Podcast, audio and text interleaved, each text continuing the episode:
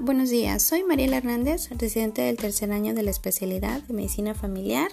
y el tema que analizaremos el día de hoy nos habla sobre la actualización de la evaluación en las residencias de especialidades médicas. Dos artículos que me parecen importantes mencionar en los cuales me pude basar para realizar el análisis son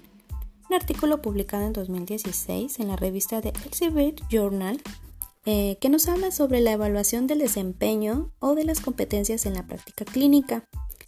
Un segundo artículo fue publicado en Medigraph 2019, el estudio se realizó en la UNAM y nos habla sobre la evaluación de competencias y el uso de portafolio electrónico en residentes de neumología pediátrica.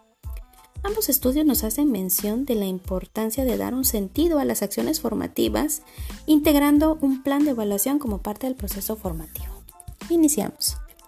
La educación en las residencias médicas requieren un sistema de evaluación tanto sólido y multifacético en el que los procesos sean continuos y frecuentes basados en criterios objetivos. Sabemos que hoy en día es claramente una necesidad evaluar críticamente el clima del aprendizaje en las residencias médicas. La evaluación en la actualidad ha tenido un gran avance, el cual ha producido en todos los dominios de competencias tanto profesional desde los aspectos cognitivos, educacionales, conductuales, emocionales de cada una de las competencias, con un mismo fin, que es el asegurar la adquisición de las habilidades y conocimientos necesarios para el ejercicio del competente en la especialidad. Esto asimismo permite a los tutores y residentes detectar áreas de mejora y es un incentivo para fomentar el estudio y aprendizaje del futuro especialista entendiendo entonces a la evaluación en las residencias médicas como un proceso que genera información a través de la valoración de las cualidades del residente en formación, mediante criterios o parámetros estandarizados, los cuales pueden ser utilizados para formar juicios y tomar decisiones.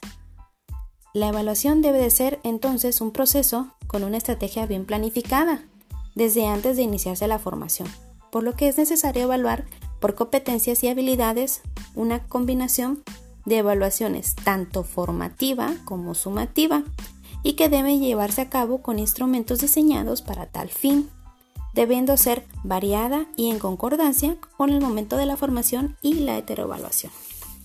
Actualmente sabemos que no existe un sistema de formación y evaluación de especialistas perfectamente adecuado en ningún país que los que actualmente existen tienen ventajas e inconvenientes, pero que esto no debe de impedir aproximarse a ellos con una mirada críticamente constructiva para introducir aquellos cambios que permitan corregir dicho proceso. Existen por lo menos 11 instrumentos de evaluación estudiados disponibles, siendo este el Ambulatory Care Learner Education Environment Measure y el Postgraduate Hospital Education Environment Measure, los más evaluados en la literatura, la mayoría desarrollados en Europa y que son los únicos disponibles en español. Estos instrumentos evalúan escenarios tanto quirúrgicos, clínicos y ambulatorios, que van siendo orientados al mejoramiento del ambiente y a la toma de decisiones para favorecer que el residente alcance las competencias esperadas. Por lo tanto, se ha vuelto indispensable modificar dichas herramientas de evaluaciones en congruencias con los nuevos paradigmas educacionales. Esto nos implica la necesidad de contar con instrumentos adecuados para la evaluación de los diferentes dominios de las competencias y poder establecer el nivel de la misma que posee el residente evaluado. Concluyendo entonces que el objetivo de la evaluación es cambiar la perspectiva de la forma de ver el proceso, pasar de evaluar el aprendizaje a evaluar para el aprendizaje, siendo clave el feedback para poder darle un enfoque de evaluación de sistemas y longitudinales. Gracias.